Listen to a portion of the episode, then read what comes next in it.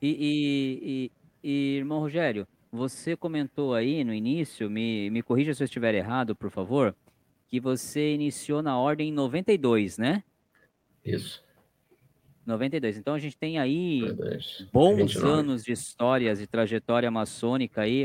Só para você ter ideia, eu tinha em 92 eu tinha, do, eu tinha 12 anos de idade. Eu, eu, tinha a idade, eu tinha a idade que o meu filho tem hoje. Quando, quando você iniciou, irmão.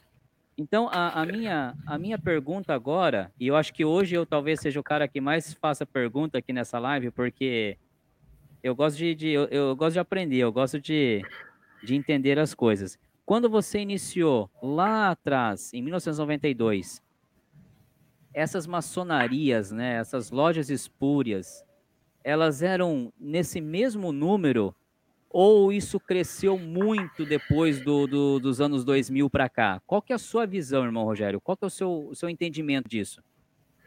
É, loja, loja regular, é, você não encontrava loja regular, né? Na época eram chamadas lojas independentes.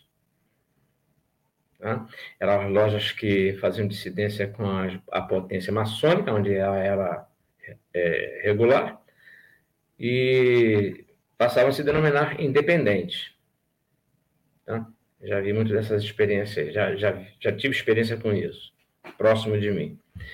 Então, eram poucas, eram poucas. É, na nossa região, nós tínhamos somente uma,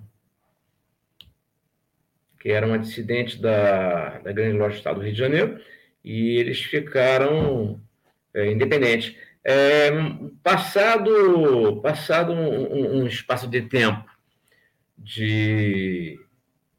Posso falhar, tá? Porque a mente às vezes engana. Um espaço de cinco anos, ela voltou. Ela voltou a, a fazer parte da grande loja. Ela regularizou-se pela grande loja. Ela era da grande loja, saiu e voltou para a grande loja. Né? É uma loja muito antiga, de nome Tiradentes. Tá? É, já teve prédio, uh, o, o, espaço né, físico era aqui em Campo Grande, e depois ela resolveu, eles resolveram, os irmãos resolveram vender o prédio deles, e venderam, que hoje é um condomínio, aqui em Campo Grande, e foram para o bairro da Penha. É o bairro da Penha. Tá? Então eram poucos. A partir do evento, né? a partir de 2000, como você falou, perguntou, a partir de 2000 e com o evento internet, é que isso aí alastrou. Hoje você encontra de tudo. Né? Hoje você encontra aí, tem um monte de irmão que às vezes passa por mim dá um monte de buzinada ou fala alguma coisa que eu não entendo nada, eu não, eu não vivo no mundo deles, eu vivo no mundo regular. Entendeu? Mas aumentou muito, aumentou muito, acredito, por causa do, da internet.